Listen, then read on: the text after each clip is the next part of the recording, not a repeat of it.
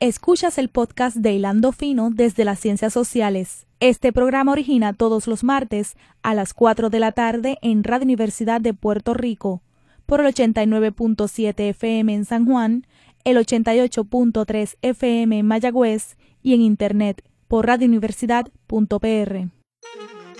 Cadena Radio Universidad de Puerto Rico presenta Hilando Fino desde las Ciencias Sociales. Un programa de análisis profundo sobre temas contemporáneos de interés nacional e internacional a cargo de profesores e investigadores universitarios.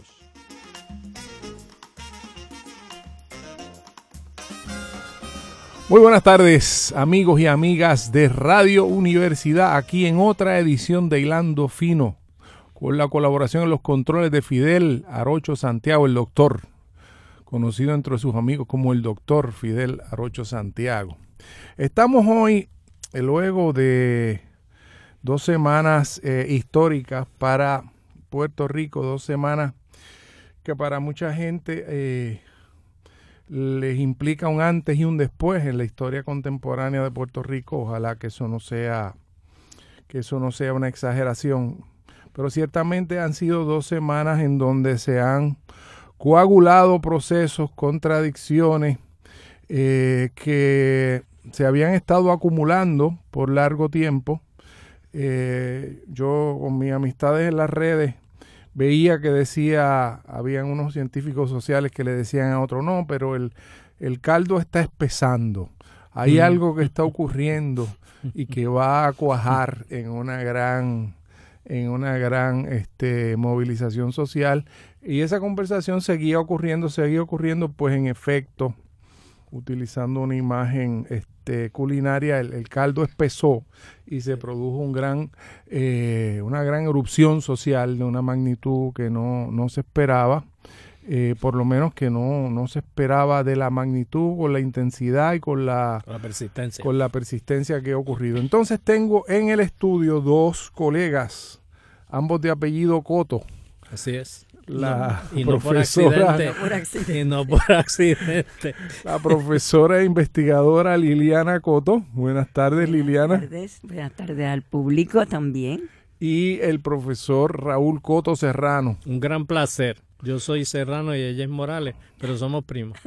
Muy bien, así que estamos aquí. Eh, y bueno, Liliana eh, es una estudiosa de los movimientos sociales. Este, lleva muchos años en esa investigación, ha publicado eh, muchos eh, artículos, ha publicado libros, ha sido productora de documentales específicamente sobre el tema de los rescatadores de tierra a, desalambrar. Sí, desalambrando es el documental y desalambrar es el libro. Es el libro.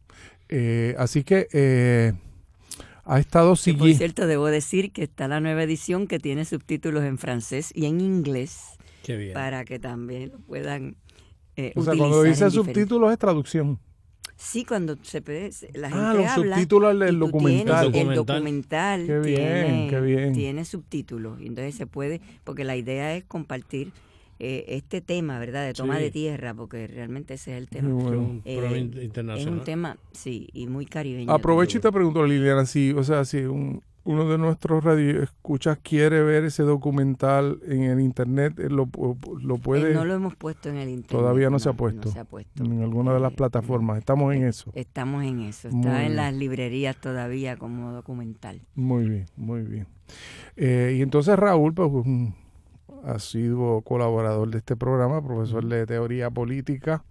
Eh, yo he dicho en otros programas que hay estudiantes que hacen un programa en sí mismo que se llama Cotología, porque cogen varios cursos con el profesor eh, Raúl Coto. Entonces estamos tratando de empezar, ¿verdad?, a conversar sobre, sobre lo que está ocurriendo, ¿verdad? Porque esto es un proceso eh, en curso.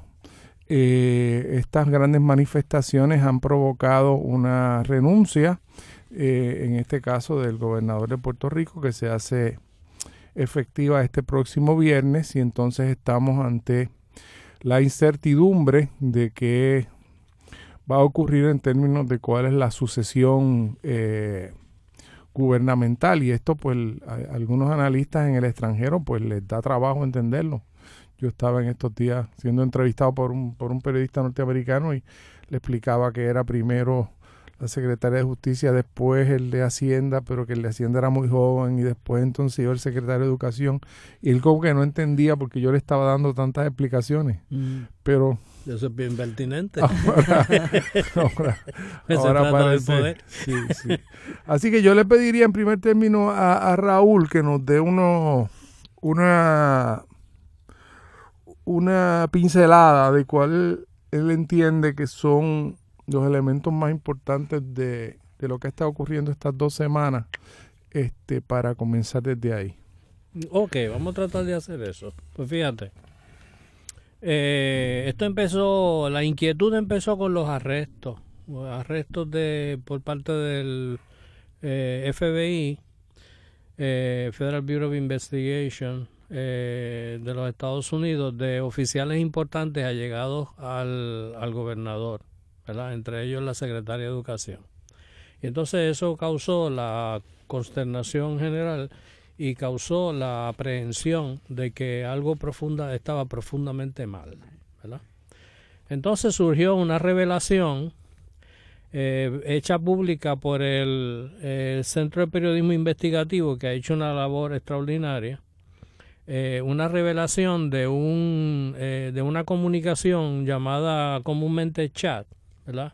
En una comunicación entre muchas personas, entre varias personas, en este caso cerca de una docena, eh, sobre asuntos gubernamentales, pero esta conversación no era entre eh, civiles, como decimos por ahí, sino que era el gobernador de Puerto Rico con sus allegados más íntimos, discutiendo asuntos de política pública y proyectos y haciendo comentarios sobre situaciones. Bien importante, Raúl, que el chat lo creó el gobernador. Correcto y lo creó en gobernador, una vez ocurre la crisis aquella de WhatsApp, sí.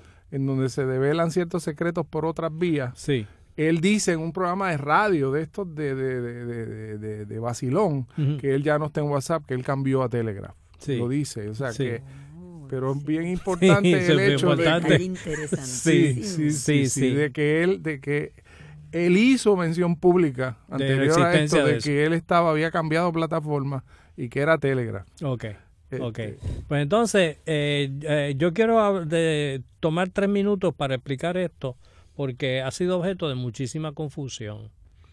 Eh, este es un, este es un, un chat cuyo contenido es escandaloso, no solamente porque se habla de una manera socialmente inaceptable, sino porque se alude a eh, eh, propósitos que implican violación de ley eh, y se habla derogatoriamente, de una manera muy eh, bromista y derogatoria, de situaciones trágicas que estuvieron, que fueron consecuencia del huracán María. ¿Verdad? Ok. Entonces imagínese la situación siguiente. Usted tiene un vaso de agua y su vaso de agua es cristalino, ¿verdad? Completamente limpia el agua y entonces llega hasta el tope y usted sabe que una gotita más la derrama. Y usted tiene a su, en su mano un cuentagotas, pero no con agua cristalina, sino con un colorante, un colorante poderoso. Y entonces usted coge esa gotita de este colorante y lo echa en el vaso de agua cristalino y no solamente lo derrama, sino que lo colorea totalmente. Y eso fue lo que pasó con el chat. Porque hay gente que dice, ah, lo que pasa es que el chat fue la gota que colmó la copa. Sí, es cierto, eh, fue la gota, pero no solamente la gota que colmó la copa, la gota que coloreó todo lo que había pasado desde María porque el chat se convirtió en el criterio hermenéutico, en el punto interpretativo, como en la clave musical, desde la cual se interpretó todo lo que había pasado después de María. Antes del chat, situaciones diversas eh, que tenían que ver con el huracán María se habían interpretado como ineficiencias, como descuidos, como incompetencia, como torpeza. Y una vez sale el chat, esas cosas se interpretan como insensibilidad, como mala fe, como indiferencia frente al sufrimiento y en algunos casos como ánimo de destrucción. ¿verdad? Y una vez el sufrimiento de todo un pueblo que se dio con el huracán María se interpreta por sus gobernantes de esa manera y en un tono sarcástico y cínico, eso es lo que indigna a la gente. Por eso es la indignación. La indignación no es porque se haya hablado malo en una, en una conversación privada. ¿verdad? La gente que dice, ay, ¿cómo van a votar al gobernador por un chat? No es el chat. Es la manera en que el chat nos obliga a interpretar todo lo que pasó en una situación extremadamente dolorosa. Y de ahí sale la indignación y eso es lo que los políticos del Partido Nuevo Progresista no entienden. Y por eso la cosa no les hace sentido. Porque no se dan cuenta de que no es la gota, es el coloreante. Sí, hay, hay, hay expresiones, por ejemplo, hay, hay varias que son dirigidas a los pobres específicamente. Por ejemplo, cuando el gobernador está mirando, está mirando el vecindario y ve una casa pobres en, el vecindario. Dice, con ese tipo de vivienda nunca podremos pedirle estadidad.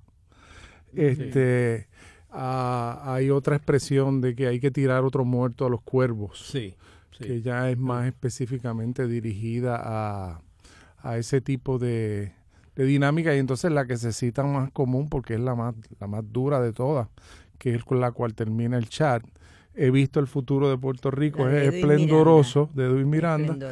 Eh, no, hay puertorriqueños. Que eso pues ya es como... Eso es inexplicable. O sea, para mí realmente que, que un puertorriqueño, aunque, aunque sea que se, quiere vender en el mercado, en un ámbito de ese... De, bueno, pero es que no le está hablando al mercado, le está hablando a sus allegados. Cierto. Que son elitistas, que muchos de ellos viven en Dorado East que viven en, en, urbanizaciones cerradas en donde hay poca gente y en donde están soñando con un Puerto Rico en donde pues se ha logrado este tener una, una vida de privilegios en donde no chocan socialmente con, un país que no es igual a ellos y que no... O sea, que es un elitismo brutal. Este, Es decir, yo no lo encuentro inexplicable, lo encuentro odioso, pero, pero nada, Eduardo Lalo dice que los estadistas tienen su estadidad en Dorado East. Sí. Eh, y hay algo de eso, es decir, es una es una viven en el extranjero, es un apartheid social, sí, un apartheid social dentro de la isla, pero realmente apartado. y entonces eso es lo que creo yo que demuestra eso sin puertorriqueños, porque yo estoy en otro lado, o sea, yo mi agenda es otra, mi espacio social es otro, la gente con que yo interactúo son otros. Este, ¿Cómo lo vas viendo? Claro, que refleja un, tipo de conciencia de clase. Yo creo que una de las cosas oh, que ha explotado aquí también es el, el, tema de clase social.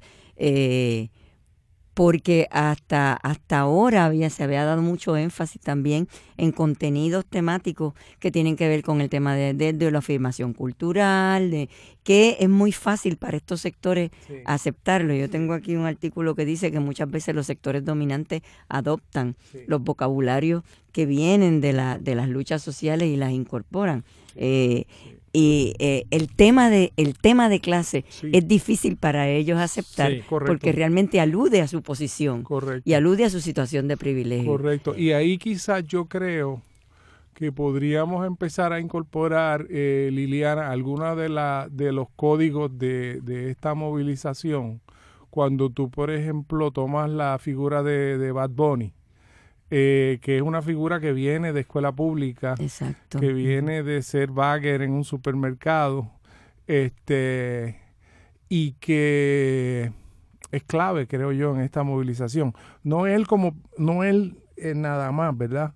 Pero mm, vamos, que es una figura internacional de primer orden, una figura de la, de la, de, en ese género que, que ha cruzado eh, fronteras y que realmente es una convocatoria fuerte, ¿verdad? O sea, en este momento, no, sin yo ser experto en, música, en música, en música popular, eh, obviamente una persona como Bad Bunny convoca mucho más en términos de consumo que lo Millones que, que lo que, que, lo que consumiría en este momento Ricky Martin o consumirían algunos de los otros Eh, pero es, es ese elemento de clase, me parece a mí, que toca una fibra bien importante eh, de ciertos sectores que han sido eh, muy señalados como que son la fuente de, de, los males en de este la país. perversión de valores y ta, ta, ta, y de pronto aquí hay una oportunidad, y ellos lo han dicho, lo dijeron en la lírica esta de, de afilando las navajas,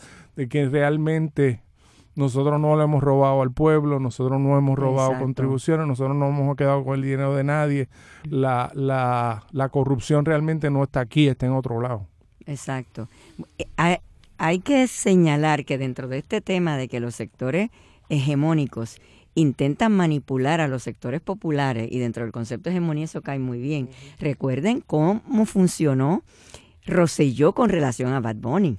Recuerden la Sí. época en que dijo hasta un tercer concierto. Había todo un juego de utilizar la potencia mediática de, de Bad Bunny para eh, incorporarlo a una mirada populista en el, nega- en, en el sentido negativo de la palabra populista, ¿verdad? De que aquí yo soy un tipo que me conecto con, con- con el pueblo.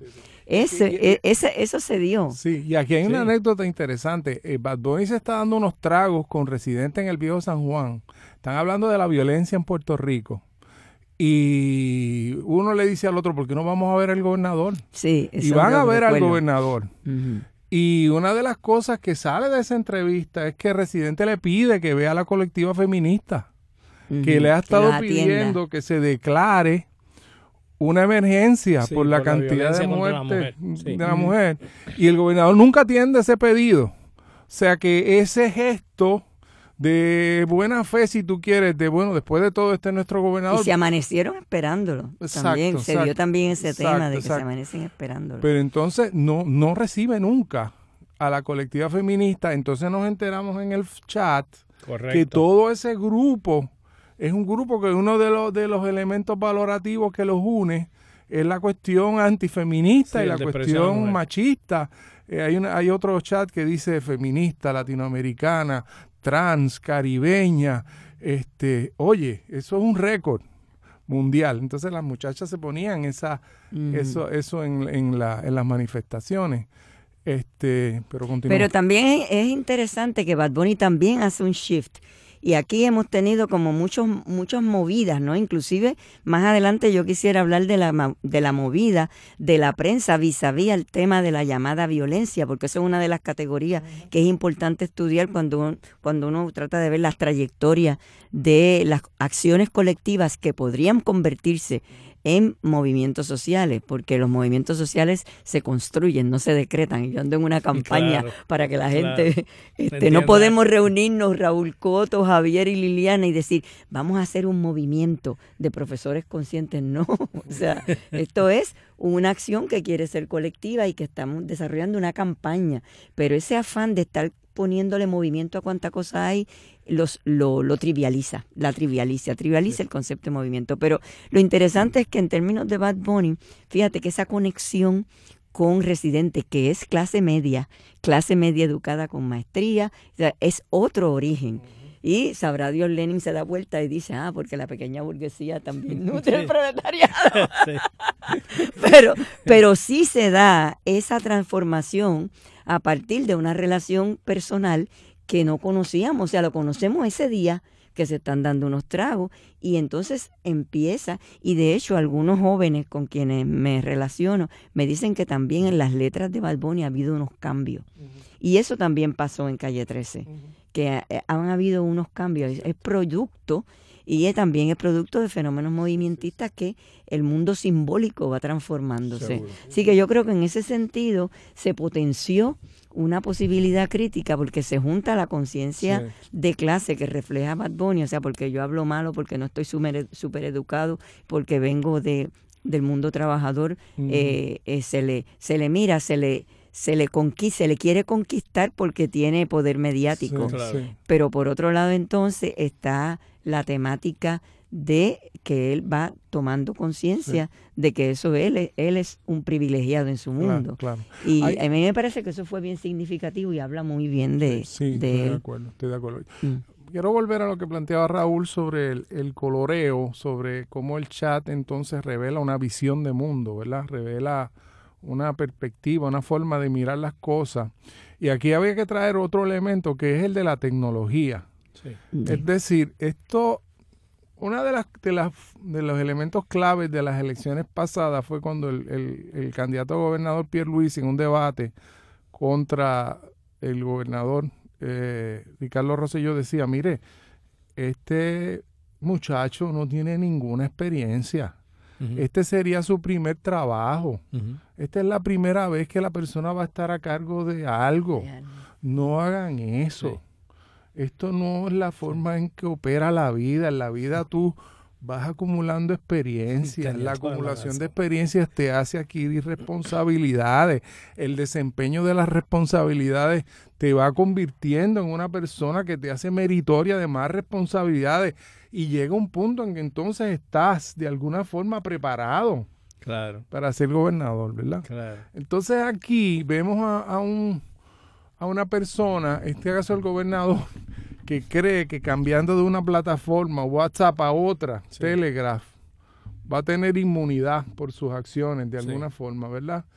Eh, y entonces se presenta el caso Porque en su vida siempre tuvo inmunidad. Correcto. O sea, que eso también ha salido. La gente lo pone en los carteles. Eso es cierto incidentes que a veces yo decía, no, pero es que eso es Radio Bemba, uno no sabe si de verdad él fue el que guiaba. yo inclusive fui bien cuidadosa, pero ya la gente lo tenía en carteles. Sí, sí, Y este, bueno, ese es otro tema, porque ahí por ahí está el, el, todo lo que dijo este señor Company, que es el, no sé si has visto eso, es un, una persona muy allegada a la familia que hizo unas declaraciones muy fuertes sobre ah, la formación y que reforzó esa visión, esa crítica. Por eso, pero que lo de la impunidad es una eh, eh, es, un, es un continuo. Sí, correcto. pero entonces sale la figura de Maldonado, que es el que era el Chief Financial Officer y el secretario de Hacienda, que es el que renuncia porque eh, dice que hay una mafia y toda la cosa, ¿verdad? Y él sale en medio del chat en un párrafo extenso diciendo, señores, esto está mal, esto no se hace. Nosotros no vamos a ganar las elecciones hablando mal de Carmen Yulín y hablando mal del otro y del otro. Nosotros vamos a ganar las elecciones llevando nuestras plataformas a, a buen término y logrando la estadidad, dice él, y ta, ta, ta. Y además les dice, esto es un gran error, este medio no está encriptado. Y ustedes están diciendo toda esta cantidad de cosas en un medio que luego puede salir público. Se los dice. Sí. Y ellos no le hacen ningún, ningún caso. Lo ignoran. Sí, lo ignoran. Lo ignoran totalmente. Entonces yo creo que ahí también... Y perdóname, esa fecha es antes del conflicto... Sí, todo. del conflicto que lo votan. Que, sí, sí, no, no, porque el, chat son dos meses de conversaciones. Dos meses nada más, sí. Eh, bastante antes de todo esto. Sí, de todo esto, sí. Este, y sí, sí. Entonces, pues obviamente, todo indica que Maldonado está muy consciente de que este chat en algún momento va, a reventar. Va a reventar. Y él deja escrito ahí, yo creo que esto es un disparate. Yo creo que esto en algún momento se puede saber que ustedes están conversando de esta forma y creo que están perdiendo tiempo, que lo que hay que hacer es cumplir con las cosas que le dijimos al pueblo que íbamos a hacer. O sea, es, casi, casi tú lo lees como alguien que está dejando escrito algo para... una advertencia. Como una advertencia. Sí. ¿Oíste la entrevista que le hicieron a Eduardo Lalo, que no es sociólogo? Él lo hace como una percepción, pero también es una intuición interesante en términos de cómo compara la, la eh, fenotípicamente eh, Raúl Maldonado con el resto de, de, los chicos que hay allí, ah, él, señaló, dice, es el más prietito. Mm. En una entrevista que le hicieron a Lalo, dice, fíjate que cuando tú miras, entonces es, entonces él está diciendo que es quizás el que estaba en una eh, como en esa distinción que él hacía, ¿verdad? De, de los de, de, de, los aristócratas y entonces los que los que cumplían los capataces. Entonces él está como en forma de capataz, pero el capataz también tiene una existencia social dual. Exactamente. Entonces dice, y es el más prietito y además es el que hace eh eh voz al alma. Ojo. Y era el más experimentado porque había trabajado en la administración del papá. Sí, sí. O sea que tenía, tenía millaje. sí, no era un novato. Pero era legendario cuando uno hablaba, no voy a citar nombres porque no, no, no, no viene al caso, pero personas de mucha experiencia gubernamental y en conversaciones privadas yo les preguntaba, pero ven acá, ¿ustedes no los consultan sobre estos temas? Me decían, no, este grupo de jóvenes no consulta a nadie. Ellos ya creen que nosotros pasamos de moda, que nosotros ya no tenemos nada que aportar. Esa era la conversación por lo bajo, antes, de que explotara todo esto. Entonces, pues, eh, eh, o sea que el nivel de enajenación que había hecho este grupo del resto del partido. Exacto, eso era lo que te iba a decir, que aún dentro de esquemas de análisis eh, de ciencias políticas tradicional, que es los partidos, qué sé yo, el partido estaba este, resquebrajado, porque eh, no, no sé, yo oí a Carlos Romero Barceló decir ni nos reunían. Sí. No había reunión, o sea, todo el elemento que le da sentido a la institucional que le da sentido a la colectividad del partido y a veces que tiene la consecuencia de que los convierte en un club, ¿verdad? De que no conoce mucho la sociedad, pero aún eso se había quebrado. Correcto. y, entonces quiero quiero mencionar un par de cosas que tienen que ver con lo que tú preguntabas, José Javier, de lo mediático. Porque este es un grupo de personas que interpreta lo político como lo mediático. Lo importante no es la política, sino cómo se percibe. De modo que ellos cuando se encuentran con una dificultad política, con, con una oposición, lo piensan que lo que hay que hacer es plantear la cosa a través de los medios de tal modo, ¿verdad? Que sea aceptable para la gente. Que sea resumido en una frase brillante de la política del espectáculo al espectáculo de la, política. correcto, correcto. Y eso es el chat. y eso es el chat. El chat es el espectáculo de la política. Y en efecto. Y entonces eso tiene la característica implícita de asumir la eh, manipulabilidad y la eh, eventual estupidez de la audiencia. La audiencia no es un grupo de personas críticas a cuya, a cuya eh, percepción e inteligencia yo tengo que apelar y tengo que persuadir. No, no, no, yo lo que tengo que hacer es manipular. ¿Verdad? Manipular la situación. Raúl, y el mejor ejemplo, las encuestas. Sin duda. Las encuestas son... Eh, un método de investigación científico que tú coges una muestra y logras una representativa de una opinión pública. Los sondeos es cuando el, la estación de radio abre el micrófono para que cualquier persona que llame y diga estoy en favor de Y o K o, marque una tecla.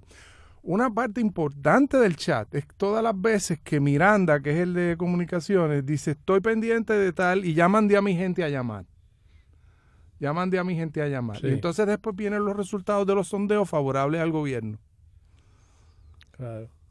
Entonces eso es lo que tú estás explicando. Y también eso alude a un debate grandísimo dentro de la sociología, es el tema de adscribirle a, los grandes sectores populares, adscribirle el, el concepto de masa, o sea, son masas, son, eh, son, masas informes, ¿no? Que, eh, que dentro de la tradición latinoamericana, pues entonces toda la tradición freiriana que empieza a plantear esos sectores tienen conocimiento y ahora es ya, ya pan comido hablar del intercambio de saberes, de que hay saberes que se pueden eh, retomar, de que hay metodologías, pero esa mirada es la mirada de que la política es propaganda, de que la ideología es propaganda, de que todo es propaganda. Y a veces hay sectores oposicionales y de izquierda que han incorporado eso. Que compran eso. Eh, compran eso. Y de ahí viene también el tema que está pegadito de nuestra tradicional mirada del caudillo del celebrity. Yo le llamo la política del celebrity. Entonces, eh, eh, propaganda y celebrity quiere decir que con una...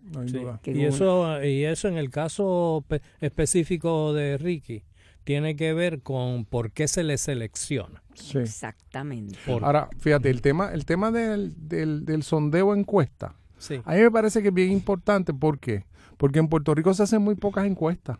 Así es. Así que si tú estás constantemente oyendo sondeos que son favorables al gobierno, en ausencia de la encuesta, te refuerza la idea de que, el gobierno tiene mucho más popularidad de la que realmente tiene. Tiene, definitivamente. Y entonces te debilita las fuerzas de la oposición. Así que no es una pérdida de tiempo lo que ellos están haciendo, es una estrategia muy, muy, muy eh, sofisticada en cierto sentido y muy simple de manipular la opinión pública. Vamos a hacer eh, una primera pausa y regresamos en Hilando.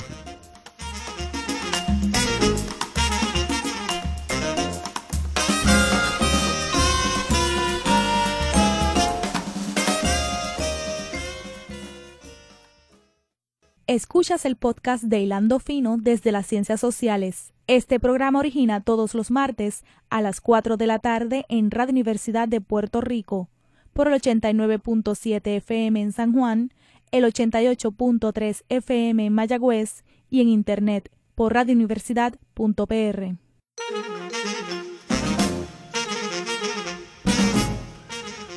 Seguimos, amigas y amigos, aquí en Radio Universidad en Hilando Fino hoy con eh, la profesora investigadora Liliana Coto y el profesor Raúl Coto Serrano. Estamos discutiendo, eh, conversando más bien sobre los eventos que han ocurrido en Puerto Rico, alguna gente le llama el verano boricua. el verano boricua, otros la primavera boricua, ya, ya, ya, se le pondrá nombre a esto, ¿verdad? Pero ¿Y, oíste lo de Ricardo el Breve? Ah, sí, ya, se está hablando de Ricardo el Breve e inclusive a nivel de chiste para que la audiencia también se, disfrute. Eh, vi un, un Twitter que decía que Ricardo el Brevísimo, porque breve fue Sila. Claro. no, no, la, la imaginación allá en las redes es una cosa, es una cosa fascinante. Eh, y en ese sentido, Liliana, eh, yo creo que debemos empezar a hablar quizás eh, más específicamente de cuáles son las coordenadas de este movimiento que ha generado esta, esta movilización, empezamos a arañar el tema de los, de los medios, las redes. Este, háblanos un poco de, de qué tú vas interpretando sobre, sobre la, la función de los medios en este movimiento social, cómo es un elemento central, cuáles son las características de, de, este movimiento, quizás entonces empezar a hablar un poco de cómo tú lo diferencias de otros movimientos sociales que tú has estudiado. Exacto. lamentablemente una de las cosas, y aquí voy a traer mi, verdad, la pajita que tengo en, la, en, en el hombro, es que estos son eh, eh, tipos de estudios que ameritarían eh, equipos de investigación para trabajar eso. De hecho, ayer conocí a un joven que está interesado en trabajar precisamente el tema de las redes. Y me dijo, y estoy leyéndome toda la literatura y estoy leyendo La Primavera Árabe.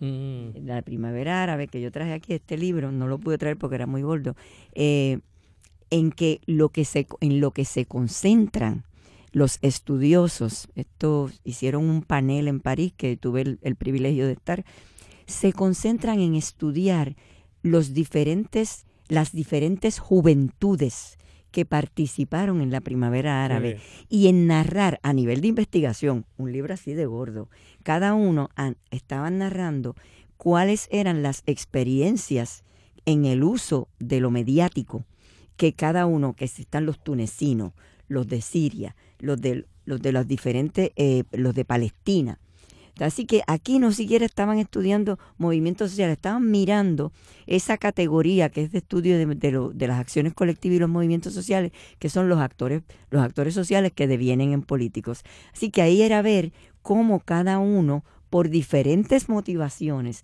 habían tenido un historial previo, ¿verdad? Eh, yo creo que amerita que nosotros hagamos esto, pero eso no se puede hacer una sola, ¿verdad? Una sola. Y ahí es donde... A, una investigadora que ya está haciéndole pedidos a Facebook de que le permita acceder a la data de, de los posts. Aquí en Puerto Rico, ay, qué bien. Así que, no, todo está perdido. No todo está perdido, ¿no? Y en otro grupo político al que yo pertenezco, eh, se está viendo a ver cómo de los, de los chats en WhatsApp que se pueda sacar los sustantivos, porque lo que pasa a veces con los chats es que se, se, se trivializan y se pierde muchísimo material porque la gente hasta deja de leer las cosas que son producto del, del, pensamiento. Así que yo creo que va adquiriendo un protagonismo, pero ha sido un proceso increciendo, como las, como las, las cosas en términos tanto de contenido como de procesos, como de estructura organizativa que se han dado en lo que yo llamo la, la, las movilizaciones y las acciones colectivas. hay una premisa ahí que yo creo que quizás debiéramos ir para atrás un poco, sí. porque la primavera son un conjunto de manifestaciones ciudadanas en contextos muy autoritarios en donde determinados este elementos en cada país fueron distintos eh, desataron una gran movilización social que tuvo unas consecuencias políticas, no siempre. No siempre, que, también lo tenemos que examinar, yo creo que fue importante. esperaban, pero entonces quisiera que empezáramos por ahí. O sea, que, que ¿Qué es esto? ¿Por qué, ¿Por qué la categoría de movimiento social es una categoría útil para entender lo que ha estado pasando en Puerto Rico las últimas dos semanas? ¿Qué es eso? ¿Cómo se ha manifestado en otros contextos? Exacto, es, es una categoría, yo traje aquí una pequeña ¿verdad? definición para poder, eh, se refiere a formas de intervenciones colectivas destinadas a transformar las condiciones de existencia de sus actores y de cuestionar jerarquías y relaciones sociales, transformando así eh, las nociones de identidades colectivas y los símbolos que los mueven. Así que hay un elemento generalmente de, número uno, movilización, acción colectiva, redefinición de contenidos simbólicos. Pero esas cosas no se dan en el momento, y aquí usando a Merton, porque quien lo usa es... Eh, eh, un sociólogo, un sociólogo eh, em, italiano, pero que es un concepto funcional de Merton, que era las manifiestas y las latentes. Todo ese proceso se hace manifiesto en el momento de la explosión. Pero la noción de latente, que es una noción mertoniana, me parece utilísima porque hay unos procesos, cuando tú la tienes, vas examinando que estos procesos de redefinición de concepto, de situaciones de incomodidad, de conflictos no articulados, todo eso generalmente se va dando y ese es el caldo, ese es el sopón del que tú hablabas al principio. Ese caldo tiene un nombre sociológicamente, bueno, un movimiento social de carácter latente. Y eso lo habla también Arturo Escobar en su en su análisis de que no siempre los movimientos son ese momento de el, el despliegue los movimientos se van cuajando y se van cuajando no necesariamente como movimientos con esta voluntad de cambio, sino como lo que es, y ya esto es una conceptuación mía, eh, eh, de lo que yo le llamo acciones colectivas. Y acciones colectivas son todas aquellas, porque individualmente es difícil que se hagan la cosa. De hecho, hoy, no tal calce, estuve en, el, en este congreso sobre el giro de colonial y presentaron las compañeras de... Eh, de la, de la COLE, la colectiva feminista en construcción, y presentaron su manera de relacionarse con el activismo, con lo comunitario y su reflexión teórica continua eh, sobre lo que van haciendo y cómo lo que puede haber sido un fracaso, el gobernador no los recibió, fue un momento, fue una inflexión importantísima para ellas como éxito, porque las posicionó de una manera importante para lo que ellas han querido seguir haciendo. Así que se debatió muy interesantemente el tema de cuál es, eh, y eso es una de las cosas que las acciones colectivas tienen que definir claramente, cuál es tu objetivo político, cuál es tu el, adversario que identificas para que entonces te, te encamine te encamine hacia eso. Háblame un poco del elemento espontáneo, porque aquí entonces va a surgir este un locutor como Molusco, junto con un Bad Bunny, junto con un Residente, junto con una Olga Tañón. Eh, se produce una convocatoria que si fuéramos a comparar con Vieques sería sustancialmente distinta, en donde la iglesia tenía un papel, un papel. de liderato. Entonces el Vieques era mucho más institucional, estaban había más partidos, había más instituciones. Es decir, aquí no, hay, no hubo una mesa. Aquí, no sé, te estoy preguntando y veo un elemento en la convocatoria, porque el movimiento social tiene un elemento espontáneo, tiene un movimiento de que... Pero es una espontaneidad que es la que vivimos. Pero por otro lado, es curioso, y, perdona que te, conecte, porque en, esa, en ese seminario pues yo me, levanté, yo le, eh, le, digo a la audiencia que yo estaba compartiendo con los compañeros que es un seminario en que había una, una gran cantidad de gente joven presentando. Y yo fui precisamente porque yo quería ver cuál es el pensamiento de estas de esta intelectuales, académicos y activistas jóvenes. Eh, pero que una de las cosas que se planteó allí es darle menos énfasis a lo llamada espontaneidad. Habían estado pasando dentro del concepto que yo lo uso, ellos no lo usaron, pero la usaron también las mujeres de la cole. Esto era espontáneo, pero no tan espontáneo. Si habíamos estado mirando con el... Eh, había un trabajo previo de unos activistas, eh, y entonces yo quisiera conectarlo a, a lo que me traes de Vieques. Vieques tiene una serie de elementos que amplían la diversidad de la convocatoria. Y Vieques también la convocatoria no era partidista en el sentido tradicional de partidista. Y eso sigue la tradición de lo que fueron a mediados del siglo XX la, la, movilización de los rescates de terreno, que tampoco eran partidistas y que también convocaron y convirtieron en actores políticos a unos actores sociales que no existían en la lucha ¿verdad? Porque hasta ahora todos los oposicionales, hasta el Partido Nacionalista, Partido Comunista, Partido Independentista, eran partidos organizados. Y es curioso que eh, se ha mantenido bastante en silencio, inclusive nuevos libros que hablan de movimientos anticolonialistas ni siquiera mencionan el movimiento social de los rescates de terreno. Este, eh, Rafael Bernabe en su libro sobre el, el siglo americano, lo menciona en Nota al Calce. Ese, ese, movimiento ni se menciona. Y ese movimiento es la primera vez que se levantan los pobres a hacer política y la primera vez que se plantan, hacen un plantón de 68 días que se llamó el piquete maratón allá y eso ni se recuerda. Por eso fue allá? frente a la fortaleza.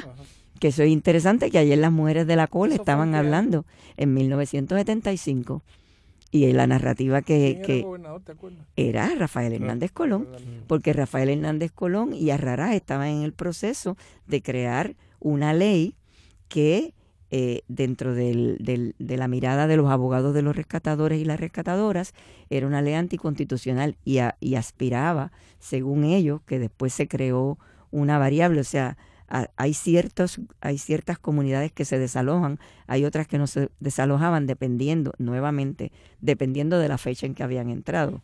Pero lo que te quiero decir es que ya hay un, un ¿cómo te digo?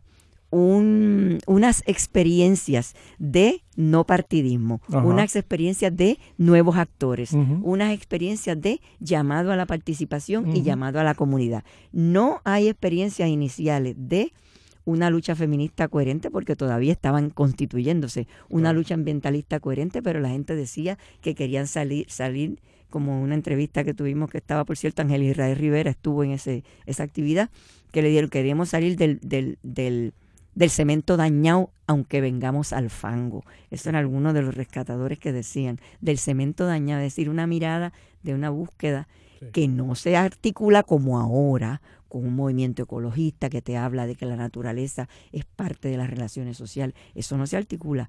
Pero cuando tú vas a Vieques, tú encuentras que se abre. ¿Y por qué? El, la década del 90 fue una década de mucha actividad dirigida por trabajo social, dirigida por grupos herederos de, de prisa, ¿verdad? Herederos de mucho de trabajo comunitario participativo. Así que ese vocabulario de lo participativo, de la búsqueda, del descubrimiento de la investigación acción, eh, investigación acción de Orlando Falsborda, de Freire, todo eso está ahí. Mm. Así que cuando viene también el tema de Vieques, quizás la gente no lo articula, es como con la muchacha joven que yo retraté ahora, que decía, este, perdonando la palabra, boricua despertaste. Pero a mí lo que me llamó la atención es que es una consigna de nuestra generación que esta joven la reformula. Y, la, y responde. Entonces, no siempre ellos están tan ajenos a esa historia. Así que lo que te quiero decir es que todas estas cosas se cuajaron. Y para terminar, lo que me estás planteando eh, es que ha habido como una mayor amplitud de esa diversificación de Vieques que no incluía los sectores de la fiebre ni los sectores de los motoristas. ahora se ha ampliado más y, quizás las redes tienen un papel. No, no, yo, yo estoy clarísimo que esto lo, lo vamos a tener que estudiar en los próximos años, ¿verdad? Porque, porque tiene muchas muchas aristas, ¿verdad? Y, y estoy muy claro también que hay unos sectores organizados que estuvieron haciéndole frente a, las políticas neoliberales de la Junta, a las políticas neoliberales del gobierno y estuvieron organizados. La colectiva feminista es, una, este, las uniones obreras estuvieron eh, eh, bastante fuertes contra los procesos de privatización, contra los elementos, contra la... Eh, pienso en el grupo de las escuelas Montessori, que logró resistir al cierre de las escuelas. O sea que habían unos grupos organizados ya estableciendo una oposición. Pero hay un momento en que se produce una convocatoria. Y lo que mi hipótesis de trabajo es que hacía falta quien convocara que tuviera credibilidad para el pueblo. Y cuando se juntan estos artistas de distintas denominaciones, etcétera, se constituyen en esa, en esa voz que le da confianza. Porque si vamos a cómo se ha ido expresando esto, el hecho de que un Vargas Bidot sea el que más votos saque al Senado en las elecciones pasadas, ya te habla de una tendencia, de que hay una desconfianza del liderato tradicional. ¿Cómo tú lo ves? Exacto. Raúl Coto Serrano. Bueno, varias cosas.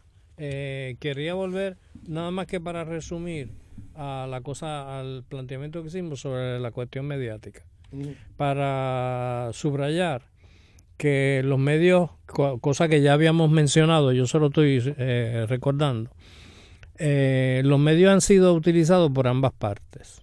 Los medios han sido utilizados por el grupo gobernante como un instrumento de manipulación, eh, definiendo las crisis políticas como crisis mediáticas y tratando de resolverlas a ese nivel, dejando los problemas intactos. ¿verdad? Eh, es precisamente el uso de los medios eh, lo que crea una situación que les resta a ellos eh, absolutamente la legitimidad. De modo que ellos son, una, son víctimas del mal uso de ese medio, a pesar de las advertencias que tú bien señalas que se le hicieron a tiempo. Okay. y entonces los medios que están sirviendo como instrumento de manipulación desde ese punto de vista están sirviendo también como un instrumento aglutinador, ¿verdad? Y dirían ellos liberador, eh, para los que están empezando a mirar y mirando con detenimiento y sufriendo eh, el resultado de estas políticas, ¿verdad? Y entonces ahí los medios, eh, como hubiese dicho Platón, se pueden utilizar tanto para el bien como para el mal. Se pueden utilizar por ambos, por ambas partes, ¿verdad? Como casi todo en la vida. Como casi todo en la vida. Y entonces, eh, aquí eh, eh, hay que seguir, no solamente como ustedes han hecho muy bien, el uso que, que han hecho los, los grupos de protesta y esta protesta masiva, uso muy inteligente de estos medios, ¿verdad? Porque la protesta se da eh, por personas eh, familiarizadas con estos medios y eh, muchos de ellos expertos en su manejo. ¿Verdad? De modo que ellos le sacan más, más provecho político a los medios que el mismo gobierno y que el mismo grupo dominante, porque el grupo dominante lo utiliza para ocultarse, para, para planificar en la oscuridad. Eh, y para señalarnos que ellos los están utilizando como instrumento de manipulación. Pero los, eh, especialmente una de las virtudes que tiene desde este punto de vista, considerando esto, la introducción de los artistas, es que los artistas maximizan un aspecto de la utilización de esos medios. ¿verdad? Y lo, utilizan de una manera que produce un nivel muy alto de convocatoria. Oh, sí. ¿Verdad? Y entonces, eh, de modo que ahí tú ves a mí eh, que me pasó pensando en la historia del pensamiento político, lo que pienso es en lo que el paralelo con lo que era la imprenta para Martín Lutero y para el tiempo de Martín Lutero y cómo la, la reforma protestante hubiese sido muy otra cosa si no hubiese existido la imprenta, ¿verdad? Eh, cómo la imprenta ayudó a popularizar ese mensaje, a confrontar eh, a las autoridades del momento. Y a incorporar otros sectores poblacionales. Correcto. Porque entonces ya, y entonces el tema de empezar a hablar de, que la gente aprenda a leer. Seguro. Yo quería decir dos cosas. Recuerden que el miércoles fue una convocatoria abierta por los, por los artistas, que la, pero la próxima del lunes tuvo una, una esfera un Twilight Zone misteriosa, porque hubo una convocatoria que entonces a nivel de Radio Bemba, como yo digo, decían que salió... Para efecto de los oyentes, especifica miércoles y lunes, porque ah, podemos estar medio... Sí, porque... Miércoles, eh, yo creo que te refieres a la primera gran manifestación que fue en el viejo San Juan. Sí, que, fue, frente eh, fue Fortaleza, los que pudieron llegar hasta Fortaleza porque había tanta gente que no, ¿verdad? Y, este, la, eh, cuando yo, principalmente, estoy pensando la del llamado abierto que hicieron, que, fue frente al Capitolio. Yo estoy hablando de, miércoles y el próximo lunes. el, lunes entonces es la, avenida... La, la, avenida, fíjate que era... El lunes, el lunes 15. Exacto. Sí, es el lunes 15 y que para mí es inolvidable porque era mi día de cumpleaños y que fue la mejor celebración que yo he tenido de cumpleaños en mi larga vida. Eso fue 15 de julio 15 de 2019, que fue donde se calcula que pueden haber llegado hasta medio millón de personas. Que fue la de la, la, la que tenía el Twilight Zone, era la de la autopista. Ajá. Correcto. Sí, esa, esa. Cuando tú dices Twilight Zone, ¿a porque, qué te refieres? no sé, yo, yo oí programas de radio, inclusive aquí, de algunos de la gente de los sindicatos que pedían quiénes la están organizando. No, no tenemos información de quién lo está organizando. Ese es el Twilight Zone, porque se estaba convocando, se convocó y la gente sigue siguió la convocatoria como me llegó a mí, me llegó un ritu, un ri, un mensaje que, que, lo había originado Molusco. Eh, fue el que me llegó a mí. Este, y pero había muchos otros. Había muchos otros, correcto. O sea, por eso, fue bastante, y eso es lo que, yo no y eso es lo, de la espontaneidad. Lo que por eso, pero eso es otra forma de ponerlo, es orgánico, ¿verdad? Es hay una multiplicidad, pero lo que te quiero decir, lo que es indudable es que personas como Bad Bunny, como Calle 13, como eh, fueron esenciales. Sí, en la convocatoria. presencia convoca. Y, y y en cierto yo lo que quiero decir es que en la primera ellos fueron los, los que convocaron, en la segunda ellos estaban, pero realmente vino de otros lugares. convocaron también. sí, ellos convocaron, pero no eran, eran no eran el eje de, de, la convocatoria. Y eso, eh, eso está bueno porque lo que digo para mí, porque quiere decir que la masa crítica que está involucrada en que, en que esto se vea es mayor. Claro, en ese sentido, este me parece. Hay otra cosa que, que tienen, que han tenido las redes que yo creo que ha sido muy bueno y que está conectado al tema de la violencia, es el hecho de que la violencia como la pasaban los medios y la que se registra con la capacidad de tomar y de enviar por Facebook y de, y de tener otros, otros, discursos de esa misma situación, de ese mismo suceso, ha sido importantísimo. Inclusive ahí es donde hay lo que yo le llamo el, el cambio, el shift. Cuando tú ves, la, si tú te pones a mirar todos los, los, los, noticieros, tú vas viendo un cambio en, el énfasis que se le da al asunto de, eh, de, la llamada violencia. Hay, hay un ángulo que no hemos empezado a arañar, este, lo haremos en el, en el, próximo programa que vamos a hacer, es el tema de los medios más allá de los medios no tradicionales como Facebook, las redes, etcétera, que son los grandes medios de comunicación. Y lo que se plantea en el chat de un intento del gobierno de manipular la opinión pública a través de los medios principales. Sí. porque yo creo que otra de las cosas que ocurre aquí, que es extraordinario, es cómo la, la, por llamarlo de alguna forma, la prensa oficial, los noticiarios del Canal 2, del Canal 4, del Canal 11, empiezan a hacer una cubierta predominantemente positiva y favorable a las manifestaciones. un cambio. Eh, y el Canal 2, por ejemplo, este, editorializa, eh, saca de participación a uno de los miembros del chat que era uno de sus empleados en Telenoticias. Sí. Y lo saca de participación y, y, dice que no, que eso es intolerable lo que, lo que ha ocurrido. Eh, o sea, que, que incluso se... Eh, porque estas cosas, para que sean de esta masividad, tienen que tener una capacidad de convocatoria que no es tradicional. Así, Así que aquí hay medios corporativos que están de pronto diciendo esto es inaceptable. Sí. Este, y a mí, Después de que intentaron, porque acuérdate que durante la, la, la, la primera convocación, bueno, sería la, como la tercera o la cuarta en términos de la gente, pero de los artistas, el, se empezó a decir desde la televisión, y me pareció que fue Telemundo, que lo que había eran 30 mil o 40 mil personas. Correcto. Eso, eso se, se intentó. Se intentó. Eso no se pudo continuar, porque entonces ya la gente se estaba pendiente Sí. y entonces inclusive hay hasta todo un, un video que te manda un joven de cómo él calculó Sí, sí, la cantidad de gente, que es una cosa impresionante, impresionante. Sí. Pero eh, hubo la intención. Lo que pasa que hubo una- la fuerza del, Sí. No, y hay del un tema, hay un fue. De la violencia. Sí, hay un tema aquí de la, la, la manipulación de los medios por parte del gobierno y lo que sabemos que es el uso de las pautas gubernamentales como forma de controlar lo que los medios transmiten. Claro.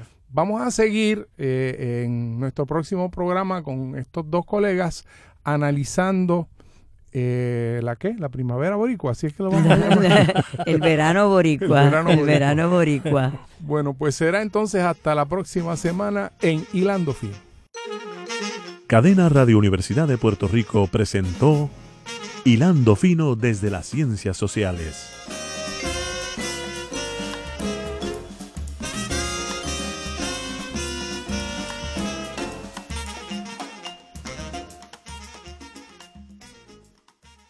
Escuchaste el podcast de Hilando Fino desde las Ciencias Sociales. Este programa origina todos los martes a las 4 de la tarde en Radio Universidad de Puerto Rico por el 89.7 FM en San Juan, el 88.3 FM en Mayagüez y en Internet por radiouniversidad.pr.